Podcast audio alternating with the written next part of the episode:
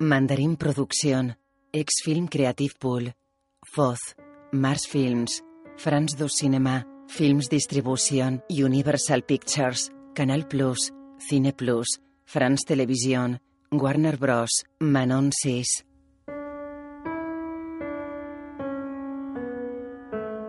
France, una película de François Ozon.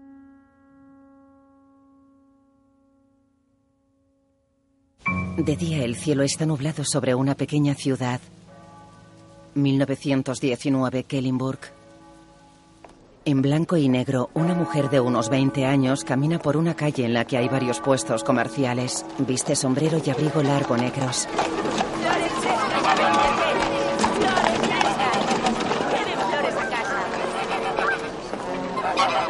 La joven compra unas flores. Me llevo esas blancas. 20 pfennigs, por favor. La joven mira seria a la banda que cruza la calle. Paga a la tendera. Muchas gracias. ¿A usted? La joven se aleja de los puestos. Es delgada, de mediana estatura, tiene las facciones suaves y los ojos claros. Baja unas escaleras que dan a otra calle. Para ante el escaparate de una boutique. Mira seria un vestido largo de manga corta con escote alto y redondo. Se va. Buenos días.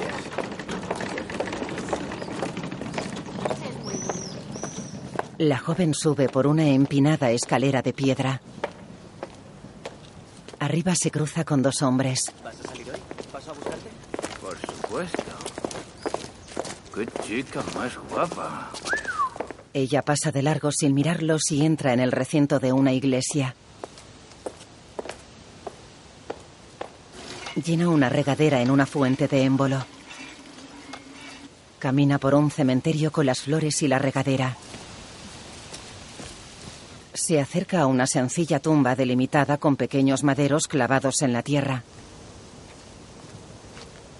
Coge unas rosas que hay sobre ella. Las huele y queda pensativa.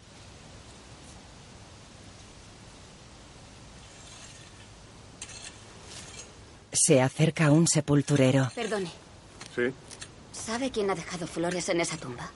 ¿En cuál? En la de Franz Hofmeister. Ah, esa. Habrá sido el extranjero. ¿De dónde era? Él muestra una moneda de dos francos. Dinero francés. Él escupe y sigue trabajando. Ella lo mira extrañada. Camina por la ciudad.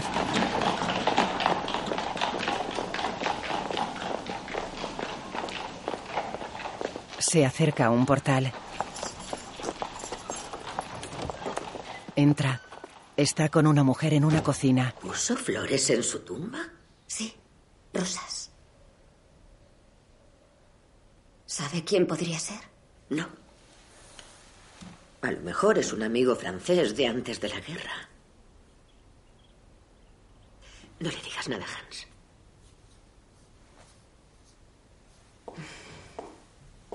¿Cómo está hoy?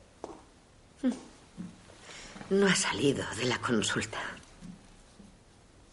Es duro para él. La mujer asiente. Para todos. En una consulta. ¿Todavía le duele? Un poco. Me tira algo por las noches cuando he andado mucho. Pronto podrá ir a bailar otra vez. Los franceses no han podido con su pierna. Gracias, doctor. Hace meses que no viene a nuestras pequeñas reuniones, doctor. Quiero a Alemania. Pero quería aún más a mi hijo. Le entiendo. Pero por eso deberíamos aguantar la derrota, la humillación. Sé que comparte nuestros deseos de volver a ser una nación fuerte y Ha poderosa. venido a verme por su pierna, señor Kreutz. Se acercan a la puerta. Continúe con el tratamiento una semana más. Con eso debería bastar. Se me ha olvidado otra cosa que quería hablar con usted, doctor. ¿Sí? Se trata de Ana. ¿De Ana? Ya no tiene familia directa. A usted le quiere como a un padre. Sé que estaba prometida con su hijo. Pero me gustaría pedirle su mano. ¿Ella le quiere? Me querrá. El doctor entra en la cocina. Ana, ¿Sí? el señor Kreutz quiere hablar contigo. ¿Conmigo? En la consulta, Adelante. entra la joven. Buenos días. Buenos días, Ana. Siéntese.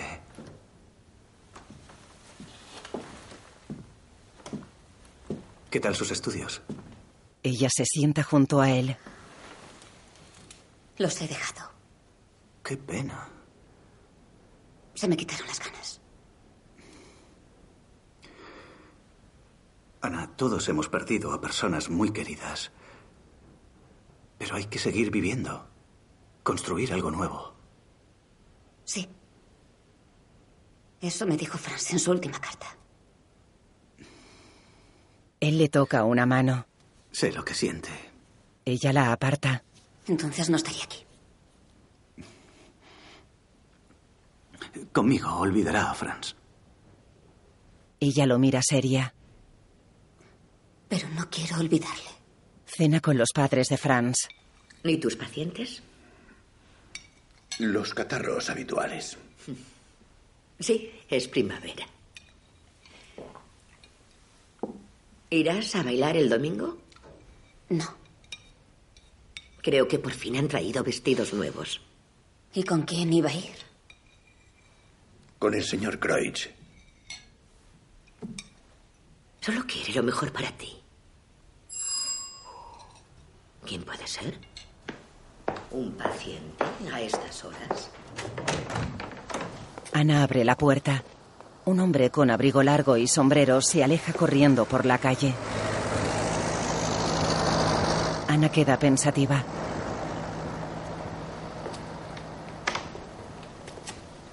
Cierra la puerta. De día camina por el cementerio vestida con el sombrero y el abrigo negro. Para y mira extrañada al frente. Un hombre de unos 24 años está de pie ante la tumba de Franz. Viste abrigo largo y tiene un sombrero en las manos. Ana camina sin dejar de mirarlo. Para junto a un árbol y observa al joven a unos 10 metros de distancia. Él se pone el sombrero y se aleja.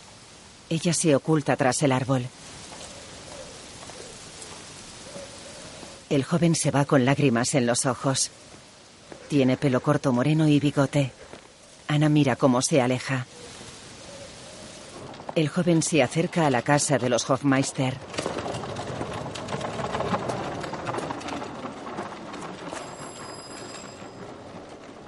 Dentro se frota inquieto los dedos sentado cabizbajo en un salón. El doctor abre la puerta de la consulta. Pase, por favor. El joven entra en la consulta.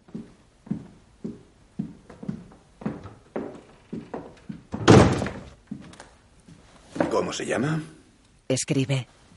Rivoire. Adrián Rivoire. ¿No es de aquí? No, ¿De dónde es?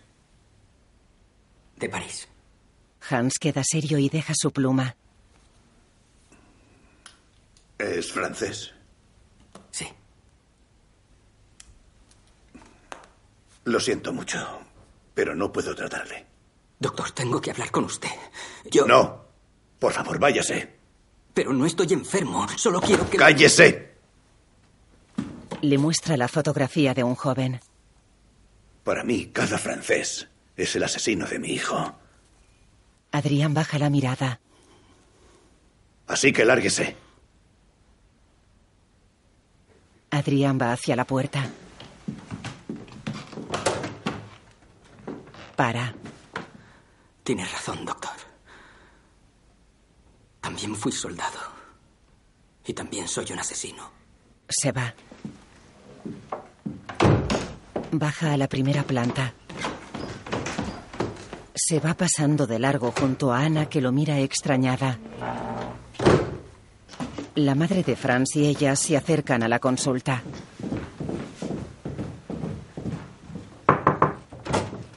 Hans, Entra y observa la estancia. Sale. Quizá en el cuarto de Franz. Entran en un dormitorio. Hans está sentado al borde de una cama. Le coge una mano. Él está cabizbajo. ¿Qué le ha dicho el francés? Hans la mira extrañado. ¿Le conoces? No, pero le he visto en el cementerio. ¿En el cementerio? Sí, hace dos días que va a la tumba de Franz. Y esta mañana le he visto llorar.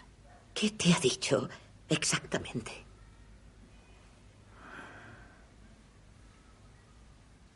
Nada. Me he negado a tratarle. Se aleja. Pero Hans, puede que fuera amigo de Franz, alguien que conoció en París. Él se va.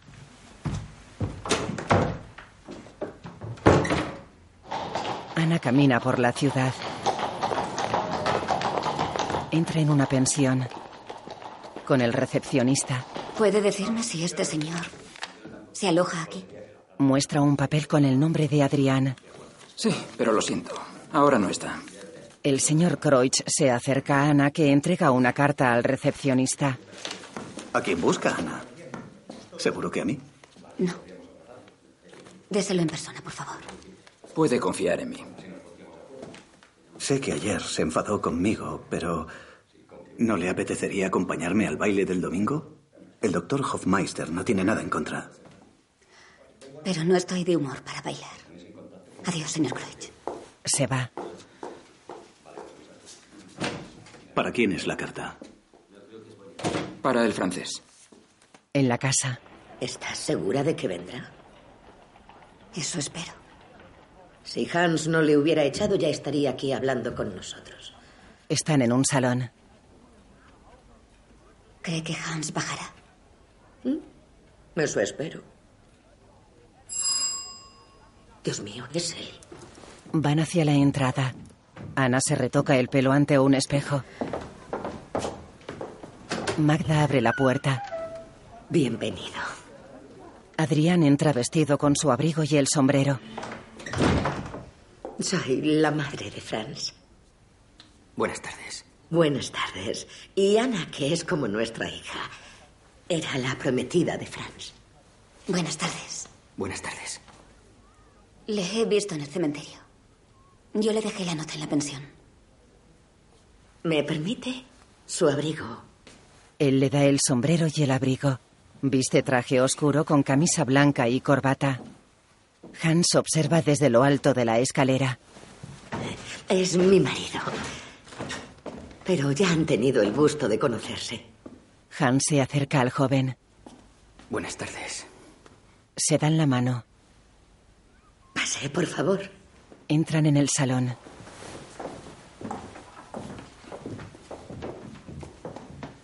Siéntese. Seguro que tiene mucho que contarnos. Adrián se siente en un sillón frente a Hans. ¿Cuántos años tiene? 24. Franz habría cumplido 24 en febrero. ¿Habla nuestro idioma? Sí, desde pequeño. ¿Y conoció a Franz? Sí. En Francia. Sí. Fue en su último viaje allí. Adrián se tapa la cara con la mano. Hans lo mira extrañado. Discúlpenme.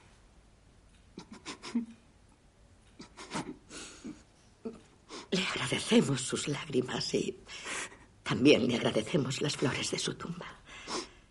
Nos emociona mucho poder hablar con un amigo que le conocía y que se acuerda de él.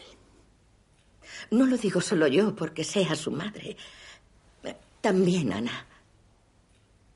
Queríamos casarnos en otoño. Su estación favorita. Hay una poesía de Verlaine sobre el otoño que Franz me enseñó. ¿En francés?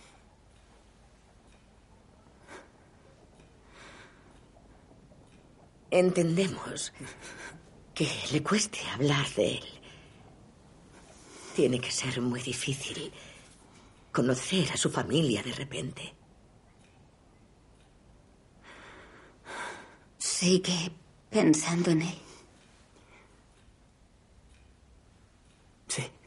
Esboza una sonrisa. Y nunca le olvidará. ¿Cómo podría olvidarle? Han se va. Para fuera junto a la puerta de la estancia. Perdone a mi marido. Quería mucho a Franz. Era nuestro único hijo. Habría preferido morir en su lugar. Yo también. Cuéntenos cómo se conocieron. Sí. La primera vez. Y también la última vez que le vio. Sí. ¿Cómo estaba cuando le vio por última vez? La última vez. La última vez que le vi, él estaba. Estaba contento. ¿Contento? Feliz. Fue en París, antes de la guerra.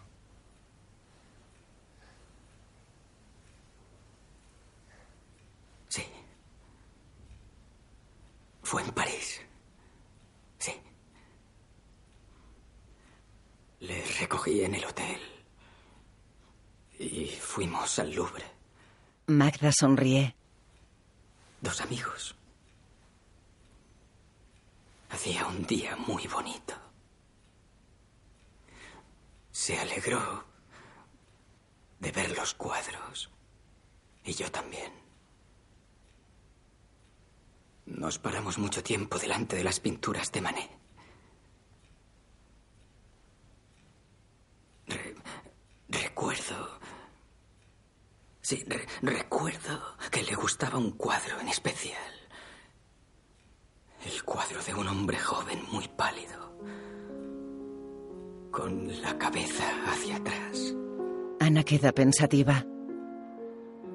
En imagen a color, Adrián y Franz charlan mientras caminan por una galería del Louvre.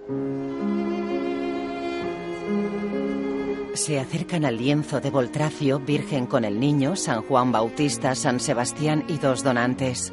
Observan el cuadro de Lambert, Venus y Cupido.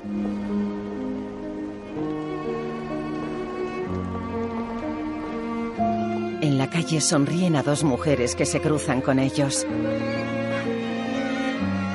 De noche, en un local con música en vivo, dos chicas les observan. Franz y Adrián se acercan a ellas. Bailan sonrientes con las chicas junto a otras parejas.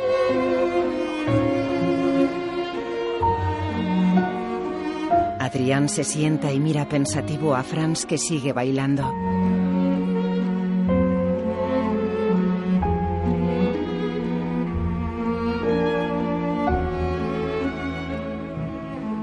Blanco y negro, el padre de Franz llora mientras escucha junto al salón de su casa.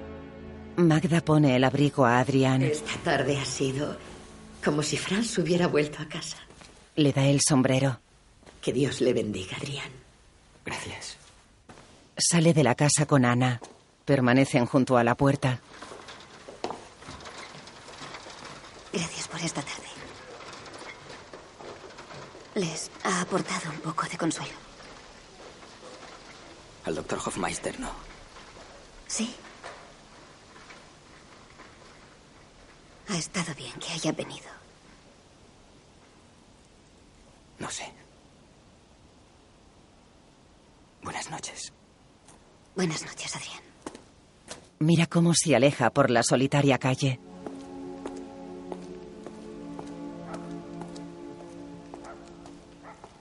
Hans observa desde una ventana. En la pensión, Adrián sube una escalera. Entra en una habitación. Da la luz y cierra la puerta. Deja las llaves y el sombrero. Mira hacia un lateral de la estancia y queda inmóvil. Observa la imagen de Franz en un espejo. De día en el cementerio, Ana coloca una rosa sobre la tumba de Franz. Adrián está de pie a su lado. Ambos miran la tumba. Debajo de las flores no hay nada. ¿Nada? Su cadáver está enterrado en alguna parte de Francia, anónimamente con otros soldados. Solo sabemos la fecha de su muerte. A veces pienso que Franz no está muerto de verdad. Que va a volver. Estoy seguro de que nos oye. Ella lo mira esbozando una sonrisa. Observa la tumba. Los largos sollozos de los violines de otoño hieren mi corazón con monótona languidez. Sofocado y apagado, cuando suena la hora, recuerdo los días de antaño y lloro. Y me voy con el mal viento que me lleva de un lado a otro, cual hoja muerta. Lo ha recitado usted muy bien. Hablábamos a menudo en francés. Era nuestro idioma secreto. A Franz le gustaba tanto Francia. Pero nunca me habló de usted.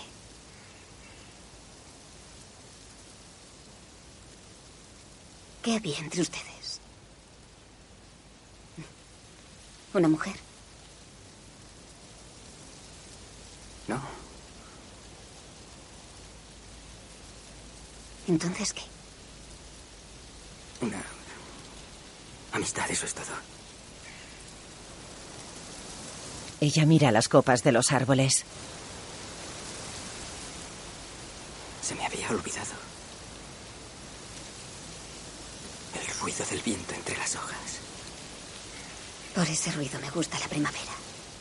Sonríe. Él mira las copas de los árboles. Cierra los ojos. Luego cruzan un puente a las afueras de la ciudad. Es por aquí. Avanzan por un camino entre hierba alta. A lo lejos, sobre una colina, se alza una formación rocosa. Caminan por un túnel natural abierto en la roca. Él lleva la chaqueta en la mano. Ella viste sombrero beige, falda larga y chaqueta grises. ¿Venían aquí a menudo? Sí. Aquí es donde Franz me pidió la mano.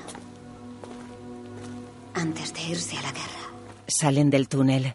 La imagen toma color. ¿Y cómo se conocieron? ¿No se lo contó nunca? No. Fue en una librería, en la universidad. Él buscaba un libro de poemas franceses y yo un libro de poemas alemanes. Me preguntó quién era mi poeta favorito. Le respondí Rilke. Y él me respondió Berlín. ¿Podría haberle hablado de mí? Observan un amplio valle sentados en una roca. Estaba celosa de sus estudios en Francia. Me habría gustado acompañarle, pero creo que prefería estar solo. Lejos de su país, de su familia. Un río discurre por el valle. Me había prometido que iríamos allí de viaje de novios. Que me haría descubrir París. La Torre Eiffel, el Louvre. Los grandes bulevares. Tengo calor. ¿No le apetece bañarse? Pero no tenemos trajes de baño. ¿Y qué importa? Da igual, vamos. Venga. Él le ayuda a levantarse. Nada en el río mientras ella le observa desde la orilla.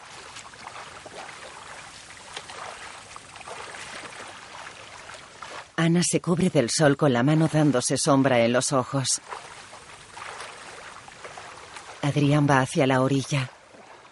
Ana baja la mirada. Observa a Adrián que sale del agua en calzones. Él toma el sol tumbado boca abajo. Sienta bien. Debería haberse bañado. Es que no sé nadar. ¿Ah, no? Pues es fácil, le habría enseñado. Se da la vuelta. Tiene cicatrices en la espalda, el pecho y el vientre. Son heridas de guerra.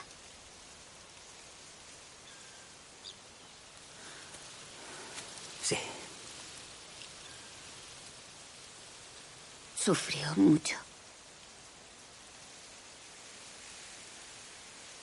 Mi única herida es Franz. Se pone la camisa y se aleja. En blanco y negro, Ana está en casa de los Hofmeister. Se le parece mucho, ¿no crees? Prepara la mesa del comedor. No físicamente, sino en su forma de ser. Es tímido y melancólico. Me alegro de que esté aquí. Cenan con Adrián. ¿Y tiene hermanos? No. Pero me habría gustado tener un hermano. ¿Y sus padres? Mi padre murió cuando todavía era un niño. Después de su muerte, mi madre se hizo cargo de la finca. Pero con la guerra ha sido difícil. ¿Qué hacía su padre? Tenía negocios. Pero sobre todo era músico. Yo he heredado su pasión. Fui al conservatorio y luego fui primer violín en la Orquesta de París. Ahora, después de la guerra, ya no puedo. ¿Ya no quiere tocar? Ya no puedo oír las notas. Franz tocaba a menudo el violín por las tardes. No era un gran músico, pero tocaba con mucho corazón. Hans queda pensativo. Sube con Adrián a la última planta.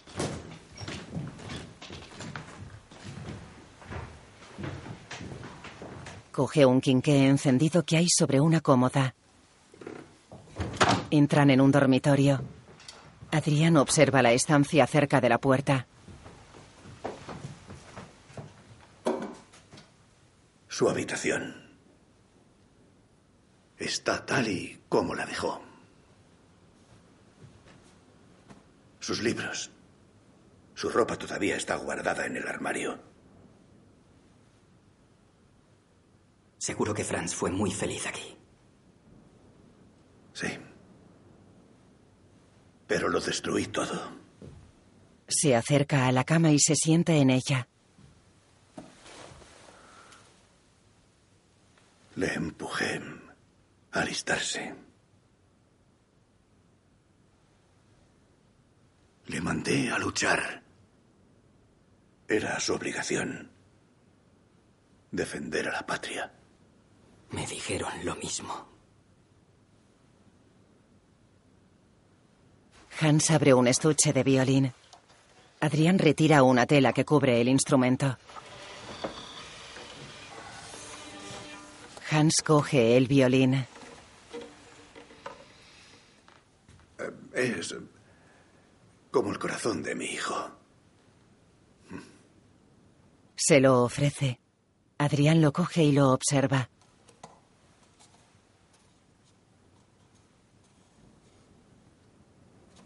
Lléveselo a Francia. No. Diga que se lo regaló un viejo alemán. No, no puedo. Se lo devuelve. Lo cubren con la tela. Hans cierra lentamente el estuche.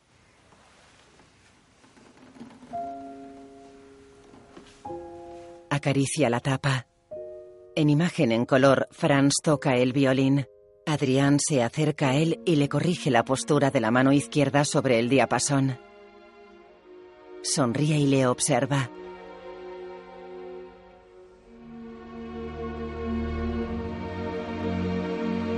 Le corrige el movimiento de vaivén de la mano derecha. Sonríe mientras Franz toca con mayor fluidez.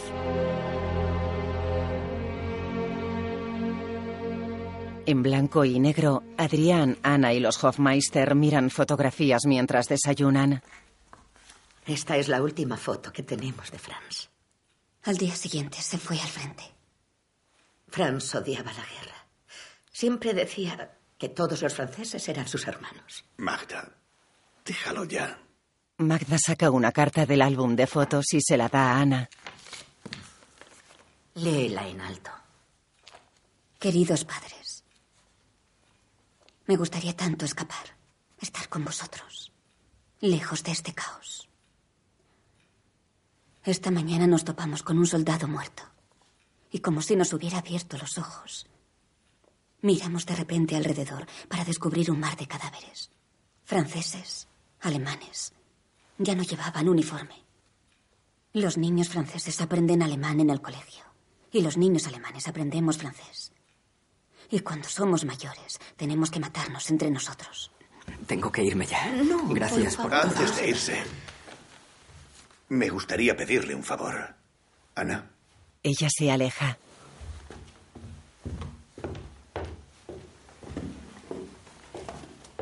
Vuelve con el violín y se lo ofrece a Adrián.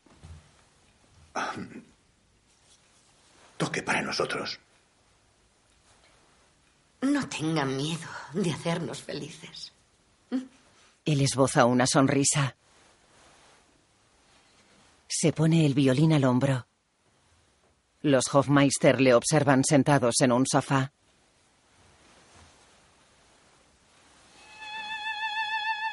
La imagen toma color.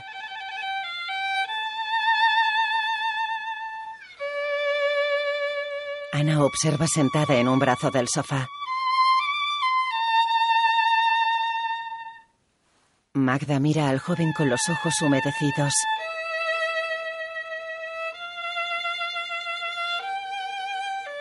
Ana se sienta a un piano que hay en un lateral de la estancia.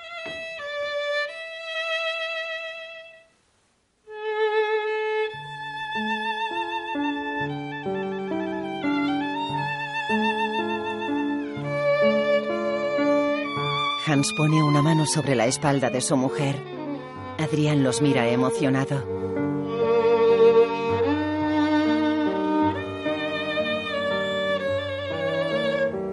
La imagen pierde el color. Adrián tiembla y se desploma.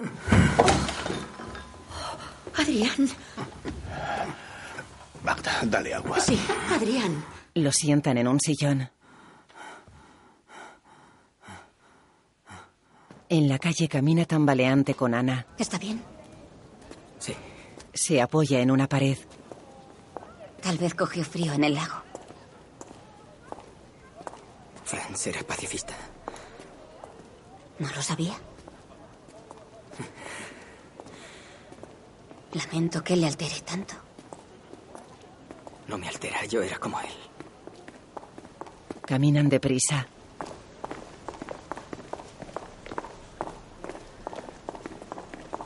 Paran cerca de la pensión. ¿Está mejor? Sí. Nos veremos mañana. ¿Para qué, Ana? No sirve de nada. Sí, les hace mucho bien. Y a mí también. Él baja inquieto la mirada. Bueno, ¿y qué me diría de ir al baile mañana? ¿Al baile?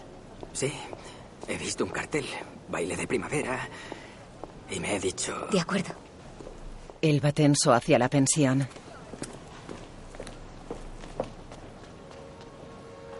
Entra en su cuarto. Deja las llaves y coge extrañado un paquete que hay sobre el escritorio. Lo desenvuelve.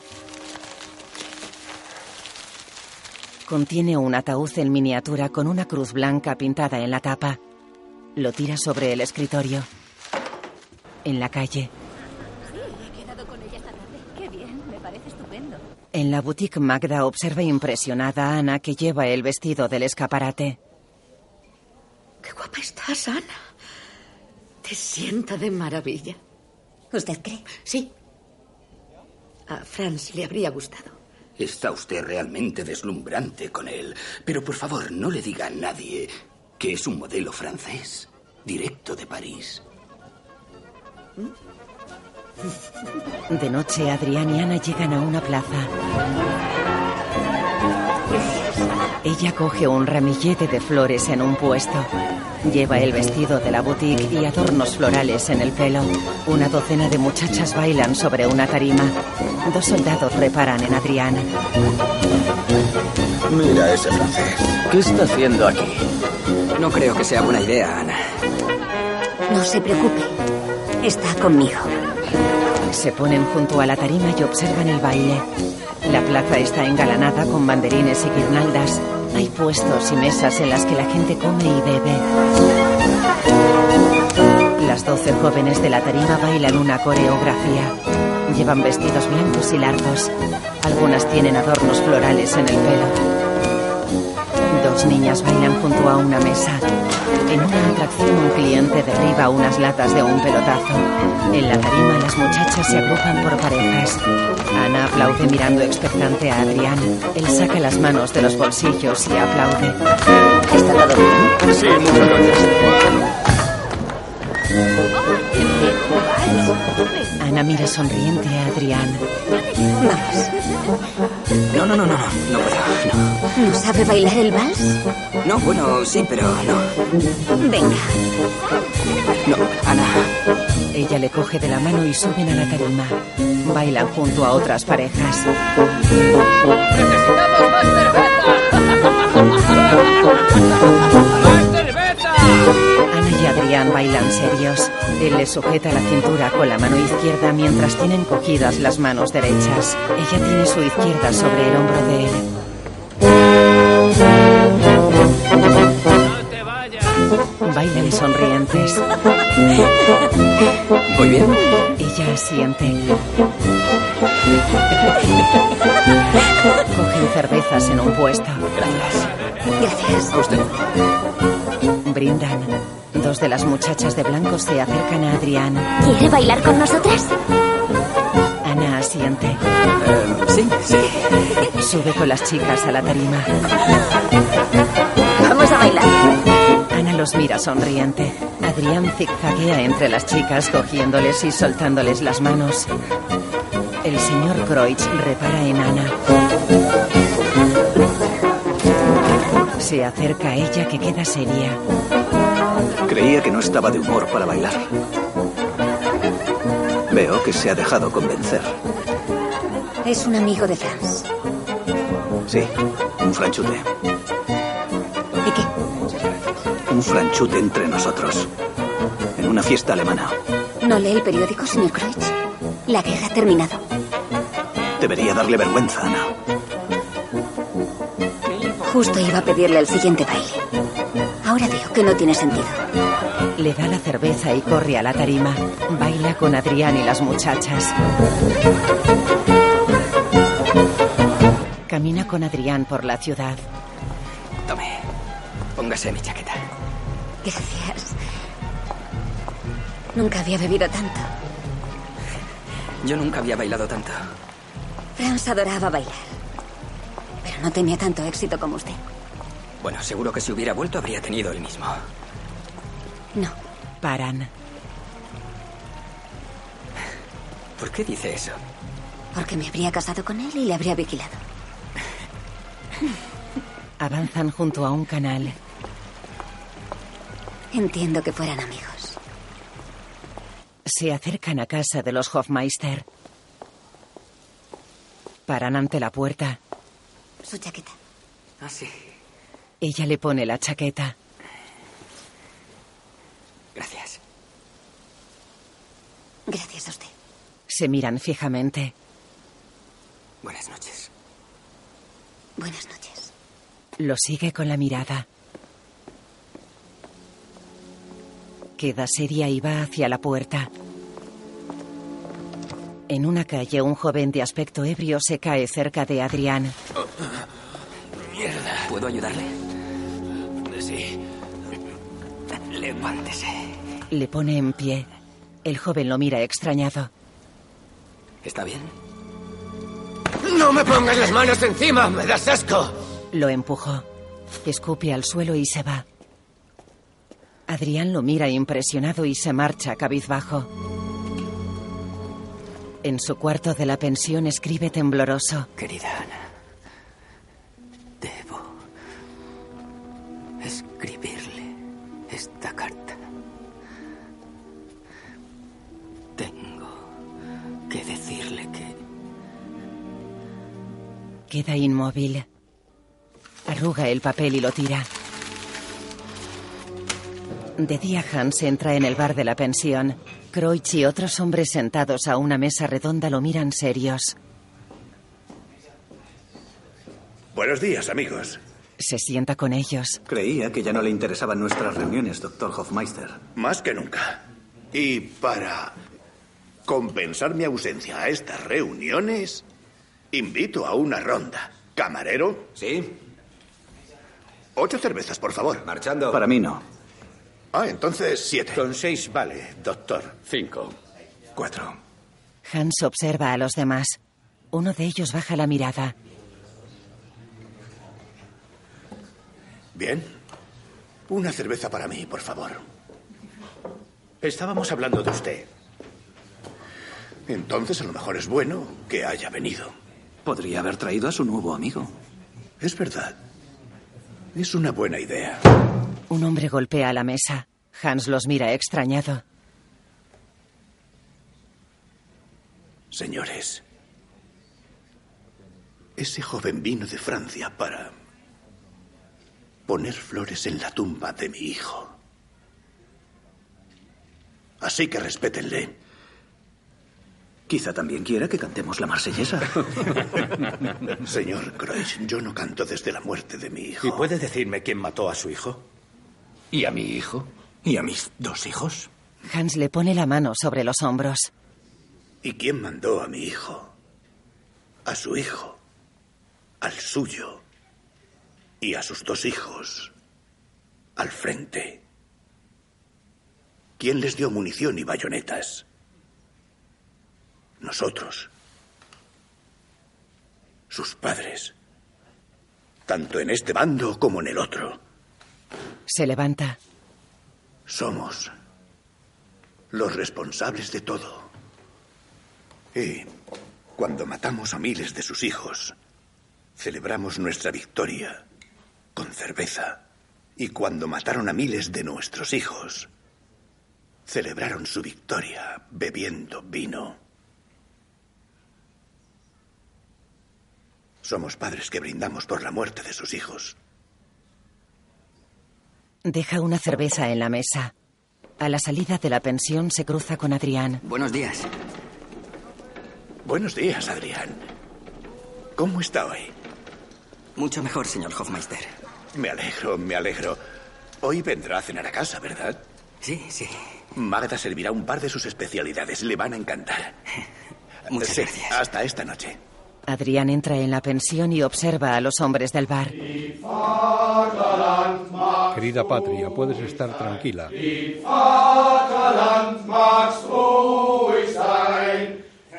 Firme y resuelta, aguanta la guardia. La guardia a la orilla del Rin. Kreutz repara en Adrián que se va a la recepción. Mis llaves, por favor. Llega Kreutz. Permita que me presente. Kreutz. Adrián Riboir. ¿Era amigo de Franz Hofmeister? Sí. ¿Y ha venido a Alemania para bailar con su prometida? No sé de qué me habla. Ah, no. Son guapas nuestras chicas alemanas y bailan bien, ¿verdad? Kreutz, déjalo ya. Imbécil. Va hacia la escalera de las habitaciones. Kreutz vuelve al bar. De noche, Ana camina seria hacia la pensión. Viste abrigo negro y falda larga gris. Dentro se asoma al bar y busca con la mirada. Va a la recepción.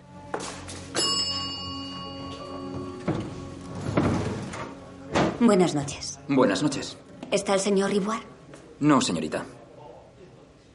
¿Ya se ha marchado? No, su tren sale mañana. ¿Y dónde está ahora? Salió hace una hora. No me dijo nada. Ana se aleja pensativa del establecimiento.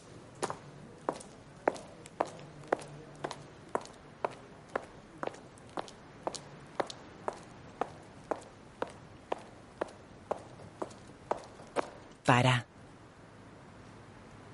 Continúa en otra dirección.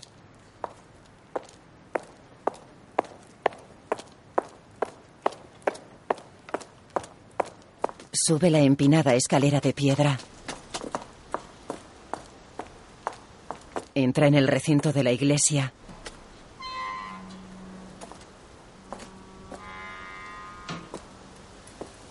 Camina por el cementerio. Adrián está sentado en una tumba. Adrián. Él se levanta inquieto. La esperaba. ¿Cómo sabía que iba a venir? Tenía esa esperanza. ¿Por qué no ha venido a cenar? ¿Por qué no nos ha avisado? Sí, tienes razón. Hace sufrir a la Hay gente con sus esto. sentimientos. ¡Hay que parar esto! ¡Franz! Yo, esta comedia, ¿Qué comedia? la amistad franco-alemana.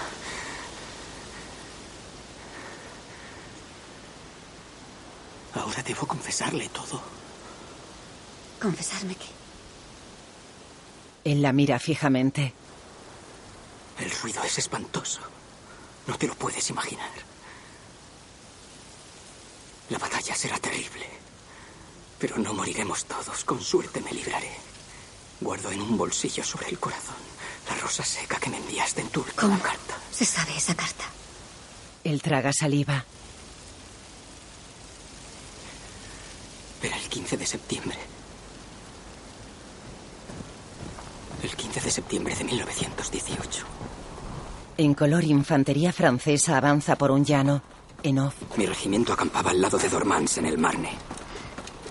Ese día nos levantamos como cualquier otro.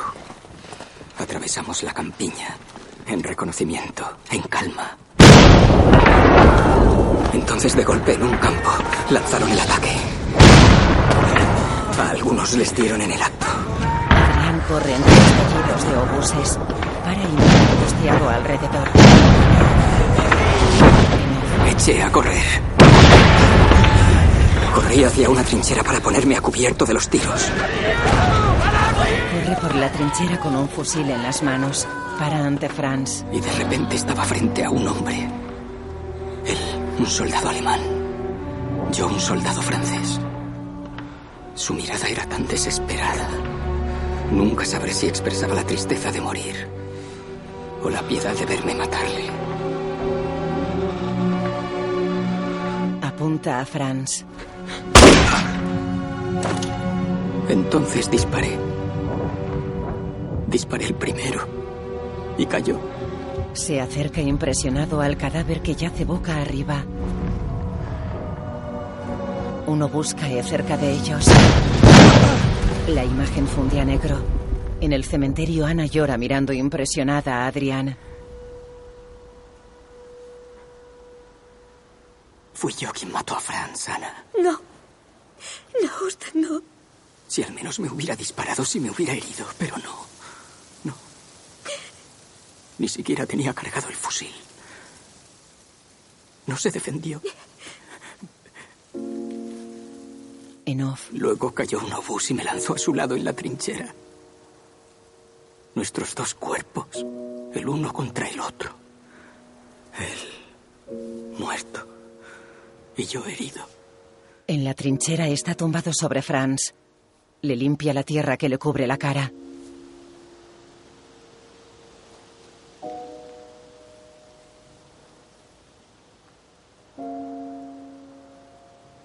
Se aparta. Sostiene una carta echado junto al cadáver. En off, Y en su chaqueta había una carta. La leí. Y desde entonces se me quedó grabada. en blanco y negro sigue en el cementerio con Ana. Esa carta era para usted, Ana. ¿Por qué ha venido? Para pedirle perdón. Para liberarme. Para conocer al hombre que había matado. Desde que llegué, quise decirle la verdad, pero me vio junto a su tumba. Creyó en nuestra amistad y ya no me atreví a desmentirla.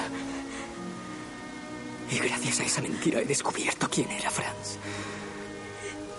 Su familia, su casa, su novia. Cada día le quería más. Y cada día mi sufrimiento era más grande.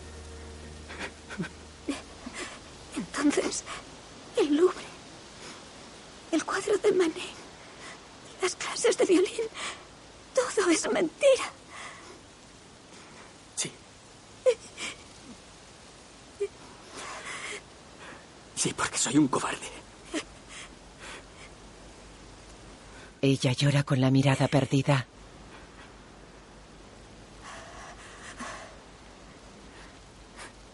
Y porque a lo mejor nos hacía bien a todos. Ana se va.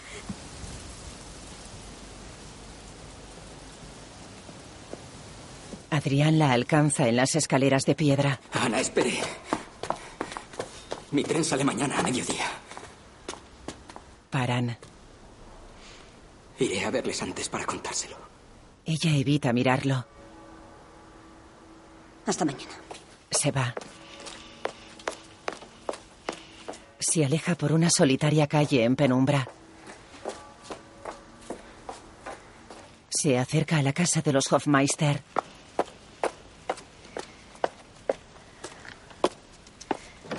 Entra. A través de una de las ventanas de la fachada se observa el salón. En él, Hans y Magda se acercan expectantes a Ana. Hablan con ella.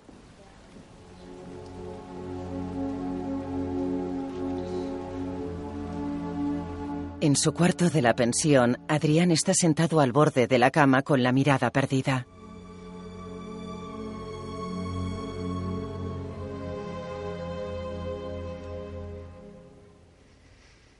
De día baja las escaleras con una maleta y se acerca a recepción. Buenos días. Buenos días, señor Reward. La cuenta, por favor. Enseguida. Adrián repara en Ana que le observa sentada a una mesa del bar.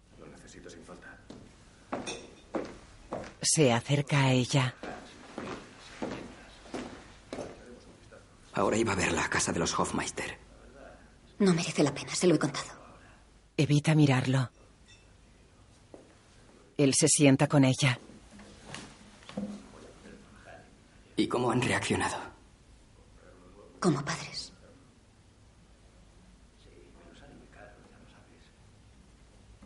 ¿Y no desean verme más?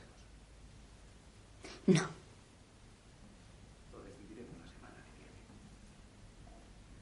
Les entiendo.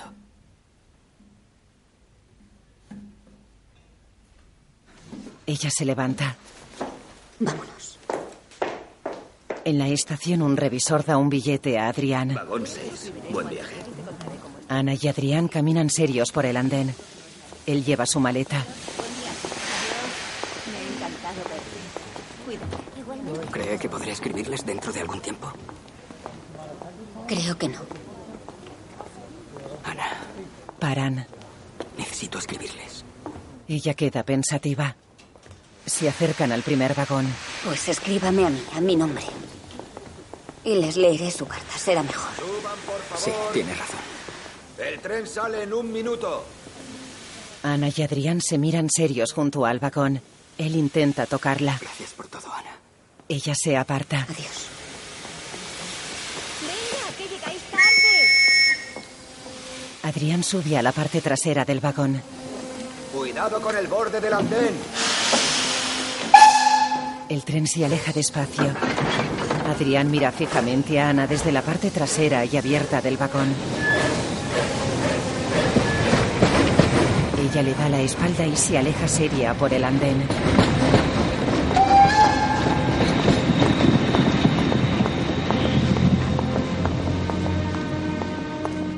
Entra en casa de los Hofmeister.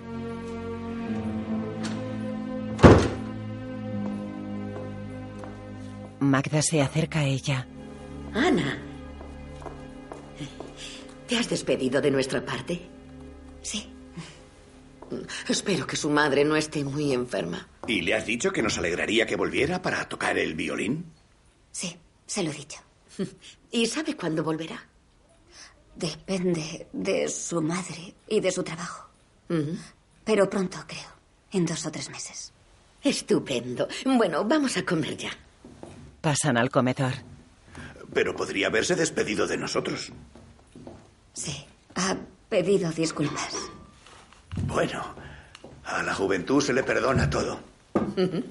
Magda abre una sopera. En el cementerio, Ana coloca una planta con flores sobre la tumba de Franz. Empapa la tierra con una regadera. Para y mira las frondosas copas de los árboles agitadas por el viento.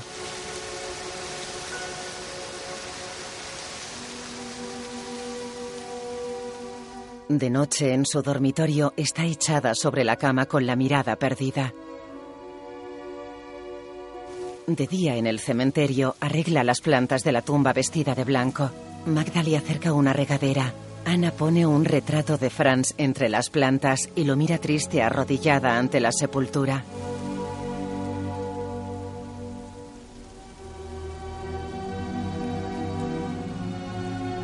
Vestida de negro, lee sentada sobre una tumba de piedra. Guarda el libro en su bolso y abre un paraguas. Mira triste hacia la tumba de Franz. Se va caminando despacio. En el dormitorio de Franz abre una caja con cartas. Coge una con manchas de sangre y lee. En off. Mi querida Ana, te envío esta carta para que la leas tú sola. Guárdala. No quiero que mis padres la lean y se asusten. Espero que te llegue. Te escribo entre el frío y el barro. Pueden atacarnos en cualquier instante. El ruido es espantoso. El ruido es espantoso. No te lo puedes imaginar. No te lo puedes imaginar. La batalla será terrible. La batalla será terrible. Pero no moriremos todos. Pero no moriremos todos. Con suerte me libraré. Ana llora. Guardo en un bolsillo sobre el corazón. Guardo en un bolsillo sobre el corazón. La rosa seca que me enviaste en tu última carta. La rosa seca que me enviaste en tu última carta. Prométeme, querida Ana, que si me pasa cualquier cosa, conservarás la alegría de vivir y serás feliz. En el campo, Ana camina por el túnel natural de piedra.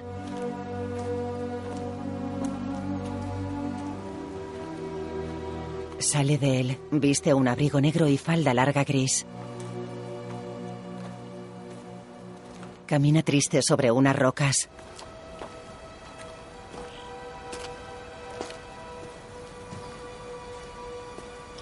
El cielo está nublado. Ana camina por una plataforma rocosa.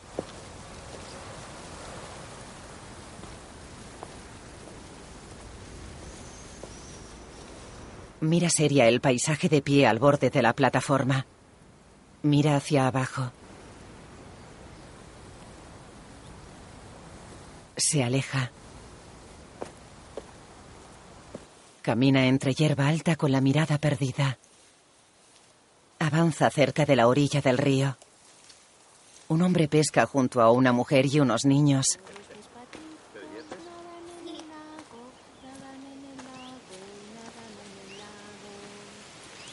El pescador se fija en Ana que pasa de largo.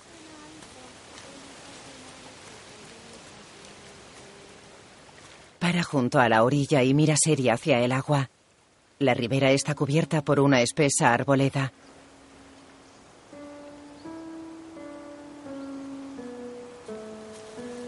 Ana se sienta y permanece inmóvil ante la suave corriente del río.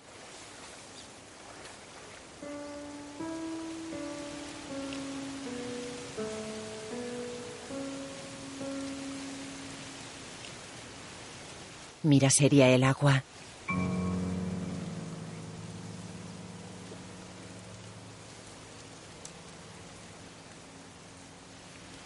Se mete lentamente en el río.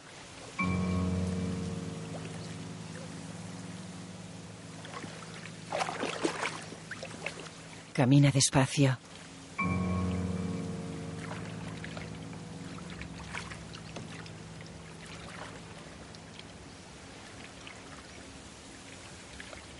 El agua le llega rápidamente al cuello.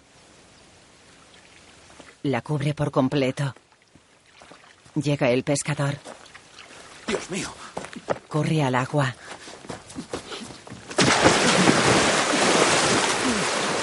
Agarra a Ana y la lleva hacia la orilla.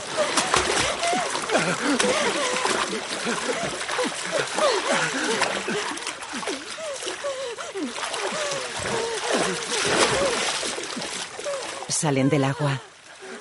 El hombre la deja en el suelo.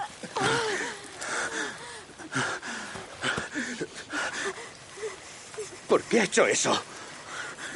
Ya hubo bastantes muertos en la guerra. Ella tirita. ¿No vive en la casa del doctor Hofmeister? No le digan nada. Se incorpora. Él se va.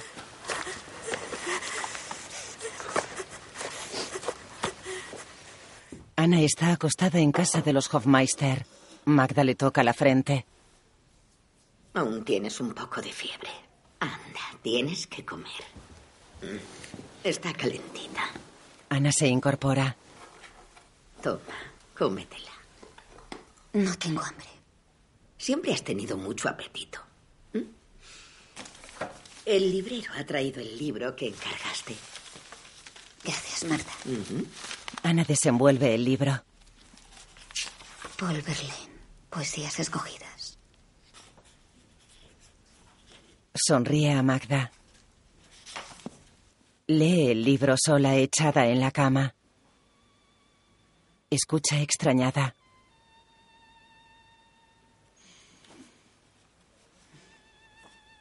Cierra el libro y sale de la cama. Baja deprisa las escaleras y entra despacio en el salón. Dentro, en color, un hombre está al violín de espaldas a ella. Los Hofmeister están sentados ante él. Ana observa inquieta. Magda le indica que guarde silencio. Ana mira emocionada al músico que permanece de espaldas a ella. Él se da la vuelta. Es Franz. Tiene parte de la cara ensangrentada y manchada de tierra. Mira a Ana esbozando una sonrisa. En blanco y negro, Ana despierta en su cuarto. Un poco de aire fresco. Abre una ventana. Ella se incorpora. Ana. Cuando perdimos a Franz, tú nos apoyaste y nos ayudaste a seguir viviendo. Nos toca a nosotros. Pero tienes que levantarte. Tienes que salir. Tienes que vivir. Ella fuerza una sonrisa y baja la mirada. Magda sale a un patio de la casa y se acerca a Ana, que lee sentada en un banco. Tengo algo para ti. ¿Qué es? Magda le da una carta. Ana mira el remite. Enseguida vuelvo. Sí. Perdón. Se cruza con Hans. ¿Qué le pasa? Correo de París. Por fin. Ana cierra la puerta de su cuarto y lee la carta. En off. Querida Ana, le escribo como le prometí unas semanas después de mi partida de Kellenburg. Mi regreso a Francia ha sido difícil, pero intento sobrevivir. Le envío otra carta para los padres de Franz, que lo sé, no podrá borrar mi crimen. Pero espero que les ayude a comprender mi presencia ahí. Ana quema la carta. Sé que el perdón es imposible de conseguir. Pero le ruego que me responda. Espero su carta, Ana. Tras mi regreso, cuidé de mi madre enferma, que ahora está mucho mejor. Le he contado mi maravillosa estancia con ustedes, la querida familia de Franz. En París, la vida sigue. Lee un papel en blanco. Todos intentan olvidar el sufrimiento de la guerra. Me alegro de tocar otra vez el violín en la orquesta de París. En color. La música me da fuerzas. Me sienta bien. Me apacigua, Me me, apacigua, da fuerzas y me hace un poco más feliz cada día. Vamos a irnos de gira unos meses. Pero en cuanto mi agenda lo permita, intentaré ir a verles. Y prometo al doctor Hofmeister volver a tocar el violín de Franz. Toca en un salón. Mis queridos amigos, espero que estén bien. Espero que estén bien. Les echo de menos, así como el aire puro de Les Bad echo de menos, así como el aire puro de Bad Kellenburg. Hasta muy pronto, su Adrián. En blanco y negro, Ana dobla el papel. ¿Nos lo has leído todo? Sí, Escribe en su cuarto. hemos recibido su carta. Queda inmóvil. Aparta la pluma. La deja y arruga el papel. Se va. Camina por una iglesia. Luego está en un confesionario. Ahora ya sabe mis mentiras. Y la angustia que me producen. Dios en su misericordia la ha escuchado, hija mía. En general suele condenar las mentiras. Pero tras el silencio sobre la muerte de su prometido se oculta una intención pura que disculpa la infracción. No debería decirles nada. ¿Qué efecto tendría la verdad? Todavía más dolor. Más lágrimas. ¿Qué siente por ese joven francés? Ya no lo sé. Mató al hombre al que quería. Ese soldado francés vino hasta Alemania para pedir perdón. Concédaselo. Como Jesucristo perdonó a los que le crucificaron.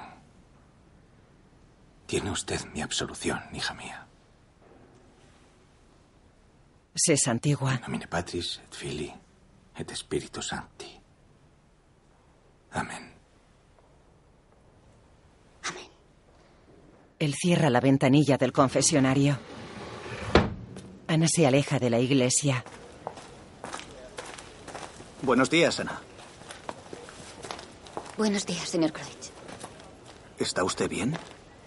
Sí, gracias. He oído que estuvo enferma. Ya se ha pasado. Me alegro. En un bar. Me comporté como un tonto. Fue una estupidez. Por muchos alemanes que hayan caído en Francia, no te puedes enfadar con el primer francés que venga. Lo sé. No comparto las ideas del doctor Hofmeister, pero me parece muy valiente por acoger en su casa a un francés que podría haber sido el que mató a su hijo. Ella baja seria la mirada. Siento mucho volver a hablarle de ello. Le coge una mano. Sé cuánto quería a Franz. Ella le mira a los ojos. Luego está en casa con Magda. Esta tarde me he encontrado a Kreutz. ¿Y? Ana está sentada al piano. Me ha vuelto a pedir la mano. No se rinde. Borda sentada en el sofá.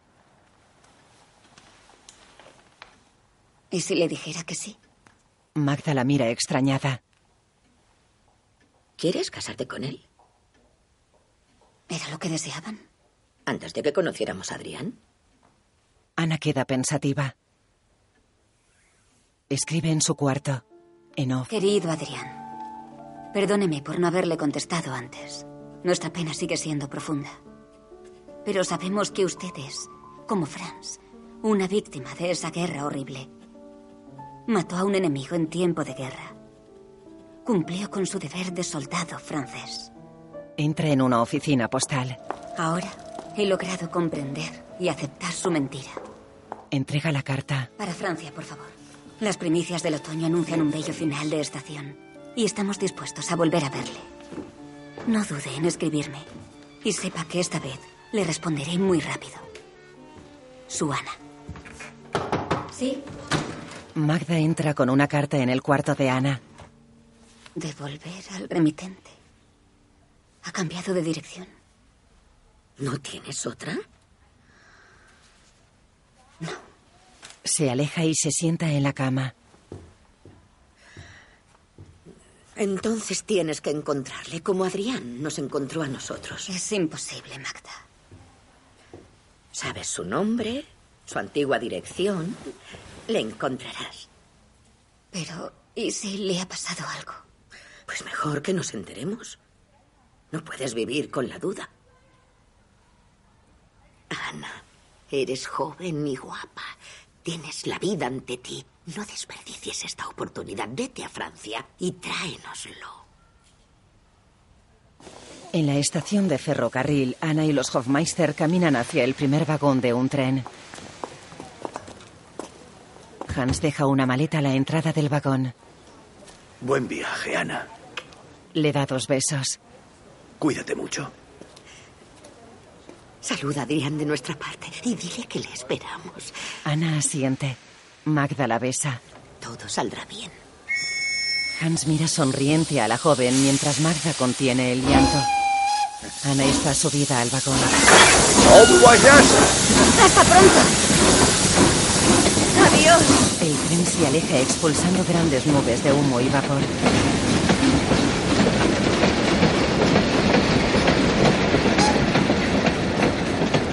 Ana viaja sentada con la mirada perdida. Viste un abrigo largo negro sobre una chaqueta gris. Lleva un sombrero negro de ala corta redonda.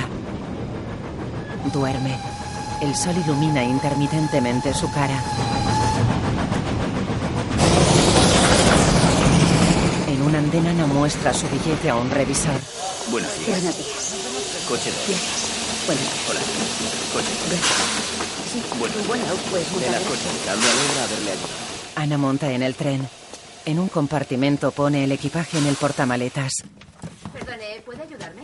Entra un revisor. Pasaportes, por favor. Ana se lo da.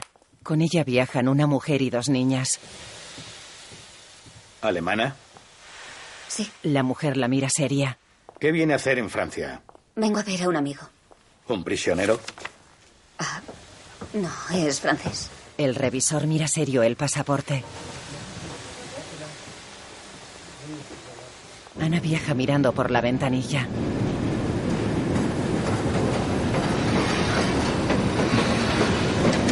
En el cristal se refleja una ciudad en ruinas.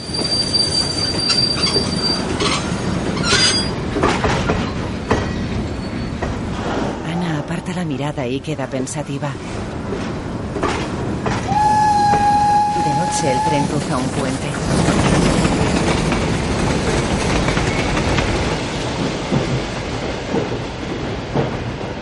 Ana duerme sentada en el compartimento. Despierta. Se fija en un hombre que viaja frente a ella sentado con una joven dormida. Él tiene grandes cicatrices en el lado izquierdo de la cara. Ana aparta la mirada. Él besa a la joven en la frente. Apoya la cabeza en la de ella y cierra los ojos. El tren está parado en una estación. Ana baja al andén con sus maletas y camina mirando alrededor. Entre el gentío hay algunos soldados y enfermeras de la Cruz Roja.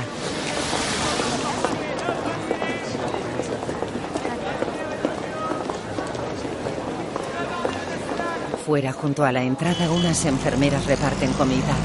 Un hombre se acerca a Ana. Que aproveche. Habrá para todo el mundo. Señora, tiene una monedita, por favor. Ana pasa de largo y se acerca a un taxista. Lleva un papel en la mano. Hola, señorita. Buenas noches. ¿A dónde la llevo? A Hotel de las Camelias, pasaje Les Arcans. Muy bien. Suba. Gracias. El taxi se aleja. Ana viaja mirando por la ventanilla. ¿Es la primera vez que va a ese hotel? Sí. Es al que iba mi prometido antes de la guerra. Pues entiendo a su prometido. Debió de pasárselo muy bien. A la entrada de un hotel, un hombre se acerca a una prostituta. El taxi para cerca de ellos. Ana desmonta con sus maletas. Entra en el hotel. Una mujer atiende la recepción. Es la 3. Arriba, a la izquierda. Gracias. En una escalera, Ana se cruza con un hombre trajeado y una joven. Tú delante. Ella viste falda y corsé. Ana pasa junto a un hombre que duerme en una silla. Abre la puerta de una habitación.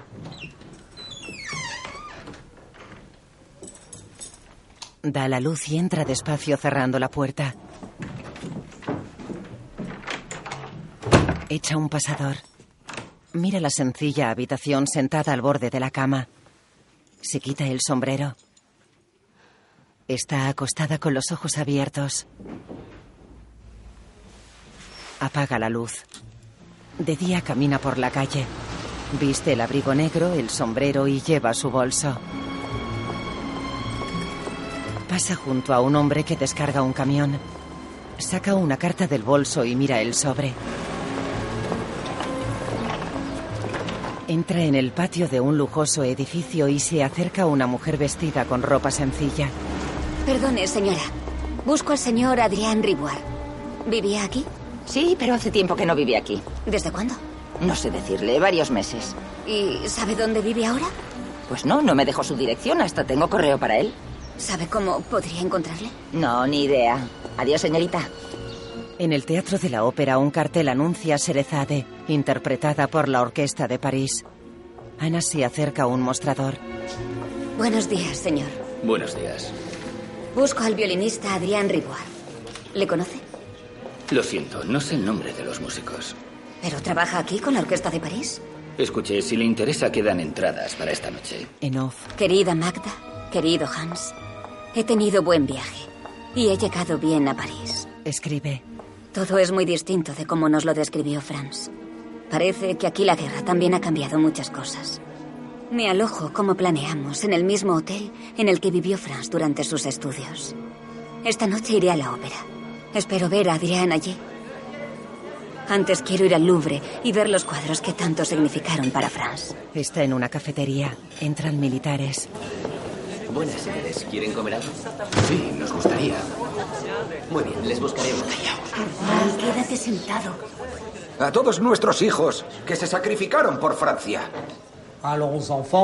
En pie, hijos de la patria, ha llegado el día de la gloria. Los militares se quitan las gorras. La mayoría de clientes varones se ponen de pie poco a poco. La tiranía ha alzado su sangriento estandarte. ¿No oís cómo en nuestros campos braman los feroces soldados? Llegan a nuestros hogares para degollar a nuestros hijos y a nuestras compañeras.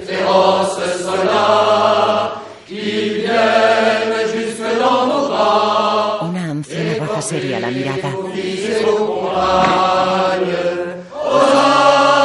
A las armas, ciudadanos. Ana observa incómoda. Adelante, adelante. Y que la sangre impura anhele los surcos. Calle Ana camina seria hacia una de las entradas del Louvre. Dentro camina por una amplia galería abovedada con las paredes repletas de cuadros. Pasa a una sala. Se acerca un vigilante. Buenos días, señor. Busco el cuadro de Manet de un joven con la cabeza hacia atrás. Mané está al fondo a la derecha, señora. Gracias. De nada. Se aleja. Avanza por la sala buscando con la mirada.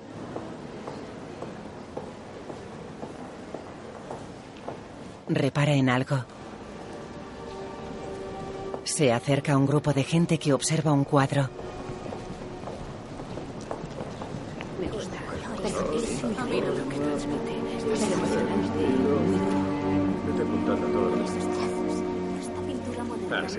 Muy bien.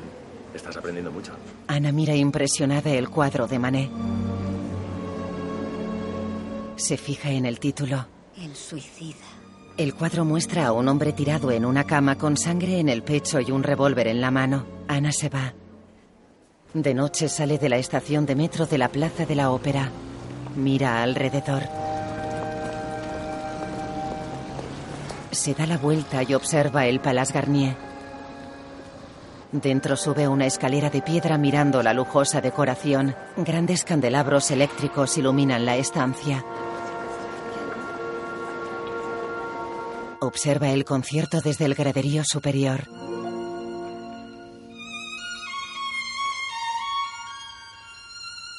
Está sentada junto a una mujer que mira a través de unos binoculares de teatro. Ana mira a la mujer. Perdone, ¿puedo? Gracias. La mujer le da los binoculares. Ana observa con ellos a los violinistas.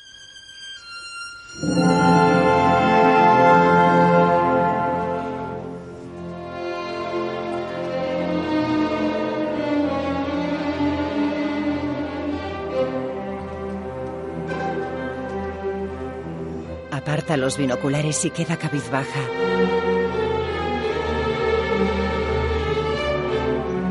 De día se acerca a un hospital atendido por enfermeras de la Cruz Roja. Varios heridos y mutilados están sentados junto a la fachada. ¿Cómo está esta mañana? ¿Se encuentra bien? Tiene que comérselo todo. Venga, le sentará bien. Ana entra en el edificio. Camina por un pasillo con un médico. Me ocupé de él durante una semana y luego cambió de pabellón. Estaba muy enfermo. Mire, hay unos que salen adelante y otros que... Entonces se suicidó. No he dicho eso, señorita, pero estaba muy frágil. Era un artista. Lo mejor es ir a preguntar a secretaría y consultar el registro de pacientes. En una sala de archivos, Ana lee un listado sentada a una mesa.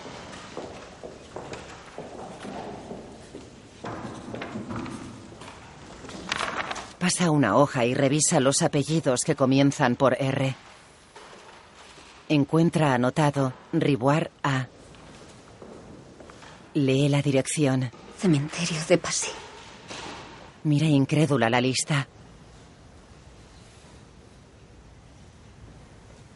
Llora.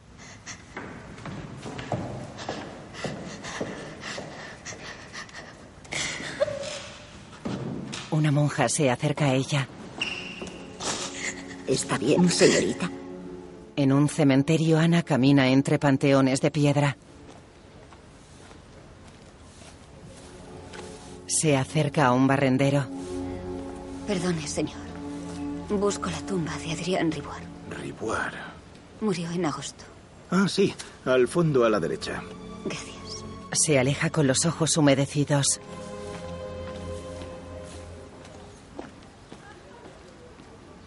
Avanza entre grandes árboles que delimitan un camino entre las tumbas.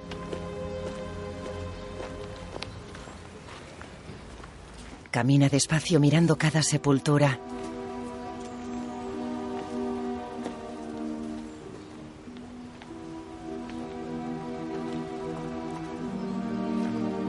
Una lápida tiene grabado el apellido Riboir.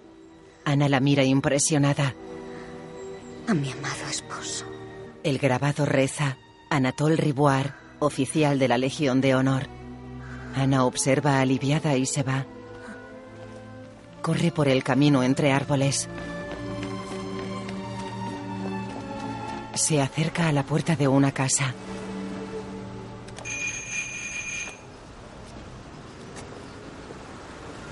Abre una sirvienta. Buenos días. Buenos días. ¿Es la casa de la señora Riboir? Sí. ¿Puedo verla? Pase, señorita. Gracias. Entra. Luego está sentada con una mujer en un salón. Mi marido fue herido de gravedad en Verdún. Le amputaron las dos piernas. Después de eso, perdió las ganas de vivir. Y decidió acabar con todo. Pero no es a Anatola quien busca, sino a Adrián. Sí. Me lo crucé en la ópera antes de la guerra. Era un chico guapo.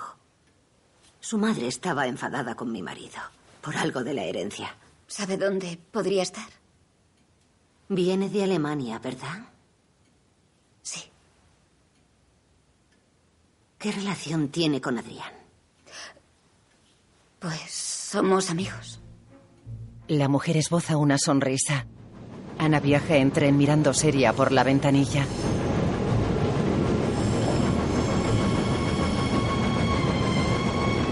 Queda pensativa. Duerme. El tren para en una estación a cielo abierto. Ana desmonta con sus maletas. Lleva el abrigo negro, la chaqueta gris y el sombrero.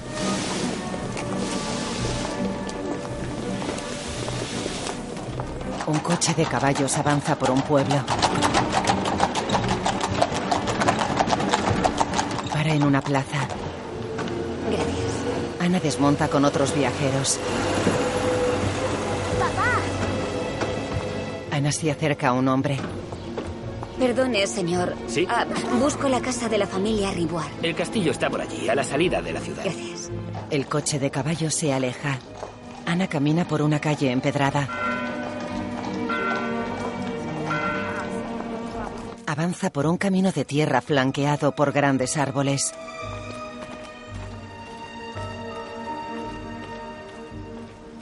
Se acerca a un chateau de dos pisos con grandes ventanales. Un chofer limpia un automóvil junto a la entrada. Dentro, una mujer con vestido largo se acerca a Ana. Buenos días. ¿Es usted la pequeña Ana? Sí. Buenos días, señora. Qué sorpresa. Mi hijo me ha hablado tanto de usted. Le va a encantar verla aquí. Deje que le dé un beso. Se lo da. Felicie, atienda a la señorita, por favor. Adrián no tardará. Ha ido a dar un paseo a caballo. Sígame. Entran en un salón. ¿Acaba de llegar? ¿Ha tenido buen viaje? Sí. Oh, me alegro. Desde que volvió no ha sido fácil. Pero ahora está mejor. Ha dejado París, su orquesta, y ha vuelto a vivir aquí, conmigo. Me ayuda a dirigir la finca. Oh, aquí está. Adrián, mira quién ha venido. Adrián mira impresionado a Ana. Ella sonríe. Dios mío, Ana. Está aquí, en Francia. Pero ¿cómo me ha encontrado? Estaba visitando París y su tía me dio esta dirección. Cuánto me alegro. Siéntese, siéntese. ¿Y en qué hotel se aloja, Ana? Todavía no lo sé. Hay un pequeño albergue encantador en la No, ciudad. ¿no tenemos sitio aquí? Ah, sí, claro. Hoy cenamos con unos amigos y organizamos un pequeño concierto. Contamos con usted. Gracias. Dígame, Ana. ¿Cómo están? ¿Quiénes? Los Hofmeister. Ah.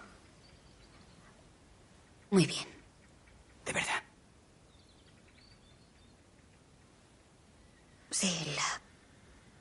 La vida continúa. Se alejan de la mansión caminando junto a un canal. ¿Por qué no respondió a mis cartas? Estaba desesperado. Esperaba una respuesta, una contestación. No sé. Debí escribirle antes. No era fácil. ¿Por los Hofmeister? No. Le han perdonado. Él para y la mira sorprendido. He venido para decírselo en persona. ¿Y usted, Ana? Yo también. Caminan.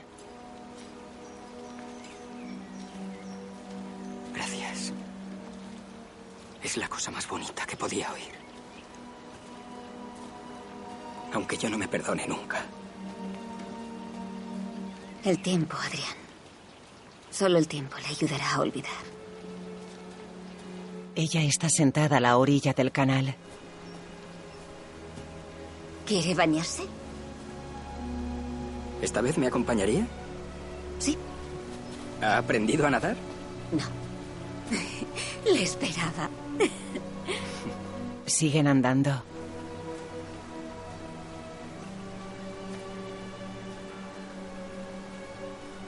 ¿Sabe, Ana? Volver de Alemania, quise morirme. Yo también. ¿De verdad? Quería no sentir nada. Dejar de ser desgraciada. Pero... Fui egoísta. Sí. También hay que vivir por los demás. Entran en la mansión.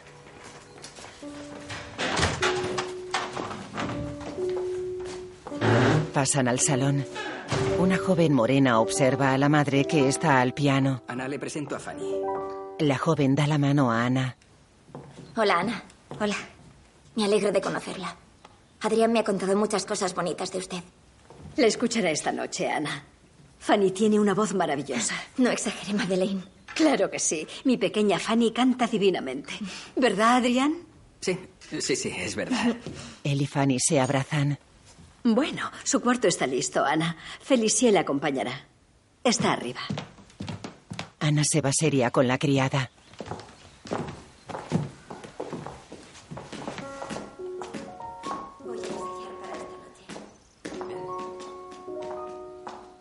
En el piso de arriba la criada abre una puerta. Su habitación, señorita. Gracias. Entra. La criada se va. Ana se acerca a una cama con cabecero y pies de bronce sobre la que está su equipaje.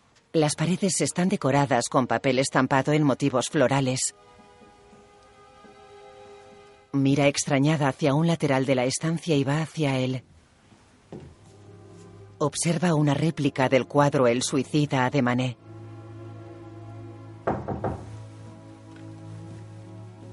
Pase. Entra Fanny. Disculpe, ¿no la molesto? No, estaba ordenando mis cosas. Me preguntaba si necesitaba un vestido para esta noche. Me imagino que no tenía prevista la velada. Le muestra un vestido. Tendremos más o menos la misma talla. Ana sale de un cuarto de baño contiguo con el vestido puesto. Se acerca a un espejo mientras Fanny la observa. Le está perfecto. Le queda de maravilla. Le ayudaré con el cinturón. Sí. Gracias. Gracias a usted, Ana. Por todo lo que hizo por Adrián. No hice nada, sí. Usted le acogió. Usted le escuchó cuando podría haberle rechazado. Su familia creía que él había perdido el juicio. Fui la única que le apoyó cuando decidió irse a Alemania. Quería hacerse perdonar. Ocupar el lugar del hombre que había matado. Pero son cosas imposibles. Nunca se reemplaza a un ser querido, ¿verdad? No lo sé. Se aleja. Fanny se sienta con ella al borde de la cama. ¿Su prometido se llamaba Franz? Sí.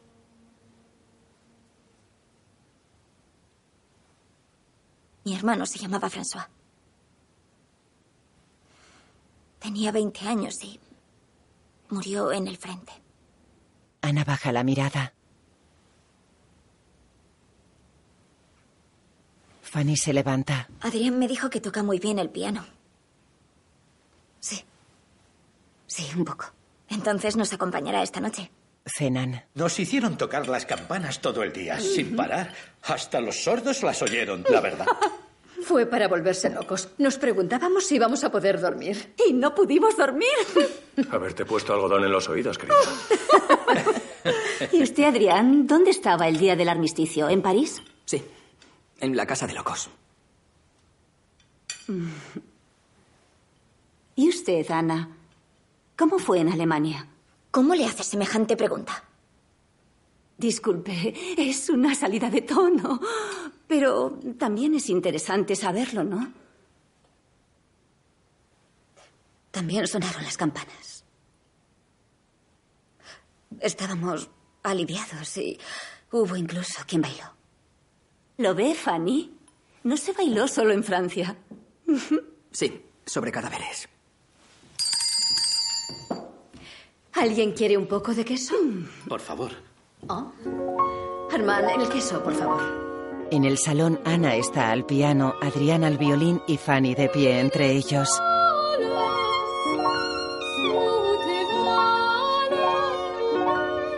Madre y los invitados les observan sentados frente a ellos.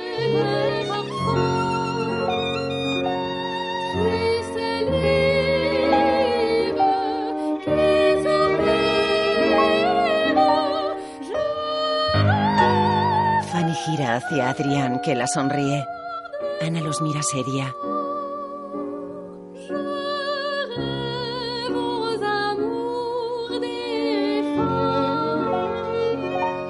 Ana gesticula inquieta.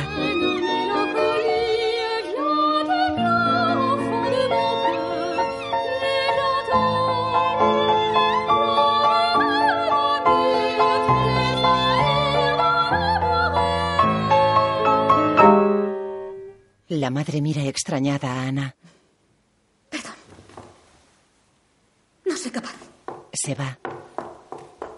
Perdónenla, ha hecho un largo viaje. Está agotada. Ve con ella. ¿Qué ha venido a hacer exactamente a Francia? Adrián se va. Robarnos a Adrián, supongo. Fanny baja la mirada. En su cuarto, Ana llora mientras guarda ropa en una maleta.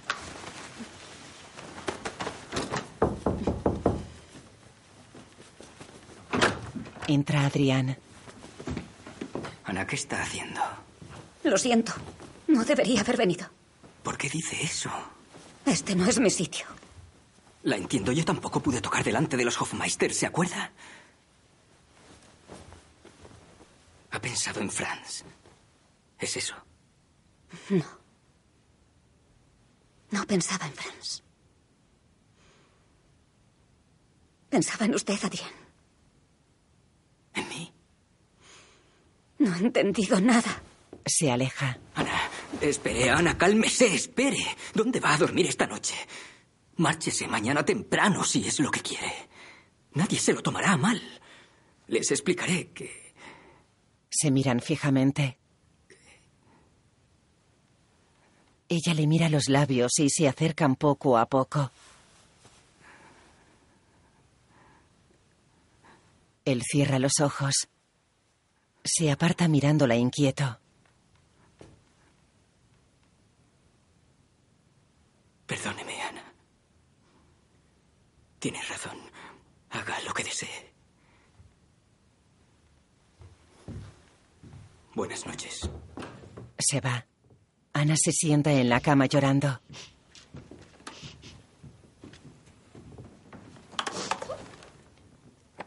Mete algo en la maleta. De día el cielo está despejado sobre la mansión.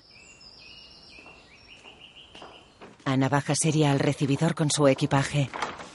¿La acompañas? Sí. Ana escucha. ¿Fanny no dice nada? No, ¿No está celosa? no tiene motivos.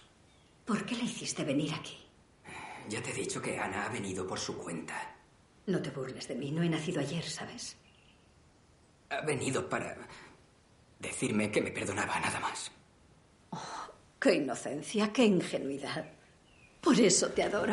No me toques. Pero Adrián, querido, Ana se acerca. Ana, ¿está lista? Sí. Muy bien. Voy a buscar el coche. Se va. La madre se acerca a la joven.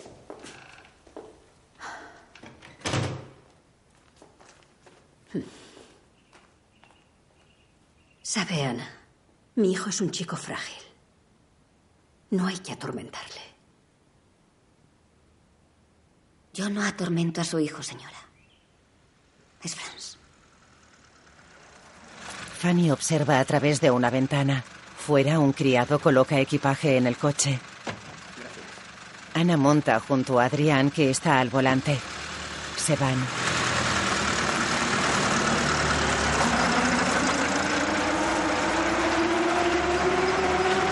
Ana viaja seria. ¿Desde cuándo conoce a Fanny? Desde nuestra infancia. Nos perdimos de vista cuando me fui a París, pero cuando volví del frente nos reencontramos. Me ayudó mucho. También perdió a seres queridos. Su hermano. Sí. Yo quería mucho a su hermano.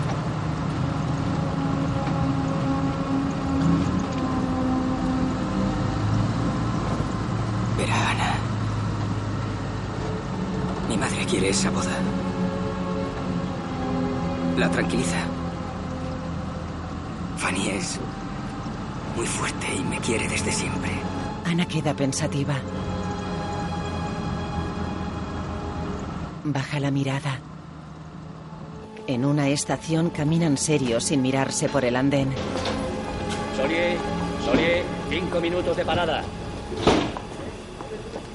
¿Usted aceptaría venir a nuestra boda dentro de un mes? A Fanny y a mí nos haría ilusión. Creo que no. Él asiente y deja una maleta en la entrada de un vagón. Se miran tristes. Él se acerca a ella. La abraza.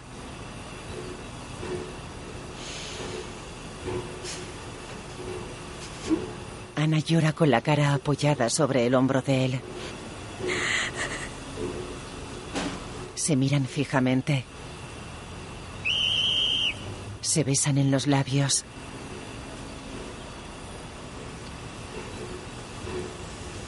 Se separan. El expreso de París va a salir ya. Lleven las portezuelas, por favor. Es demasiado tarde. Sube al vagón. Mira a Adrián con los ojos empapados. Sea feliz, Ana. El tren se aleja. Ana permanece en la entrada del vagón. Adrián la sigue con la mirada.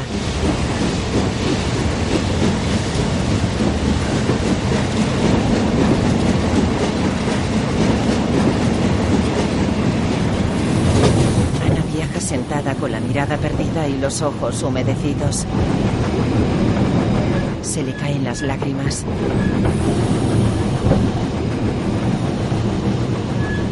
La imagen funde a negro.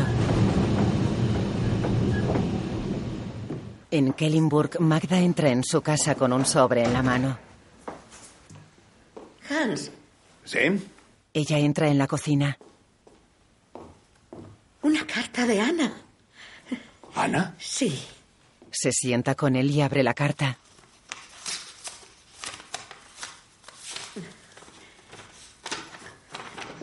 Lee.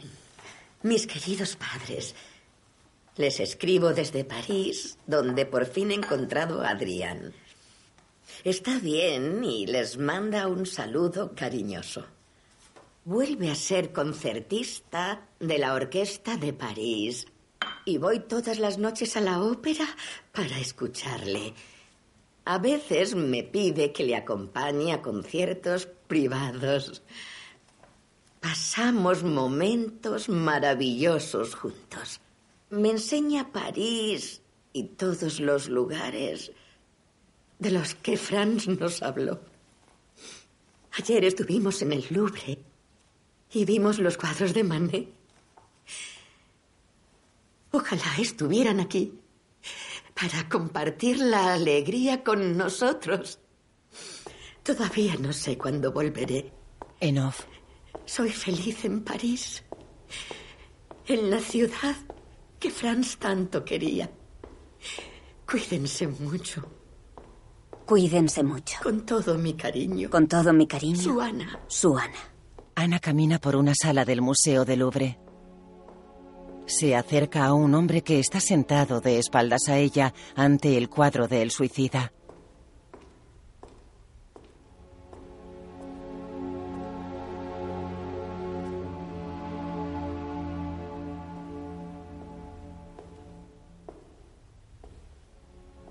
Se sienta a su lado. El hombre la mira. Es un joven con bigote. ¿También le gusta este cuadro? Se parece a Adriana. Sí. Me da ganas de vivir. Esboza una sonrisa mirando fijamente el cuadro. La imagen toma color.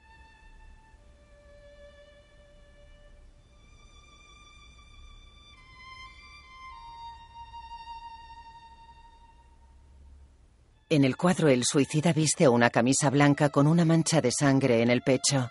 Lleva pantalones grises y zapatos negros. La cama en la que yace está deshecha. La imagen funde a negro. Ana, Paula Beer. Adrián Riboire, Pierre Ninet. Dr. Hans Hofmeister, Ernest Stochner, Magda Hofmeister, Marie Gruber, Kreutsch, Johann von Bülow, Franz Hofmeister, Anton von Luck, madre de Adrián, Cyril Claire, Fanny, Alice Dulenkesang.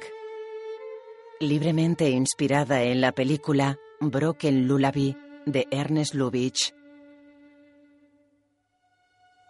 Director de fotografía, Pascal Martí. Música, Philippe Rombi.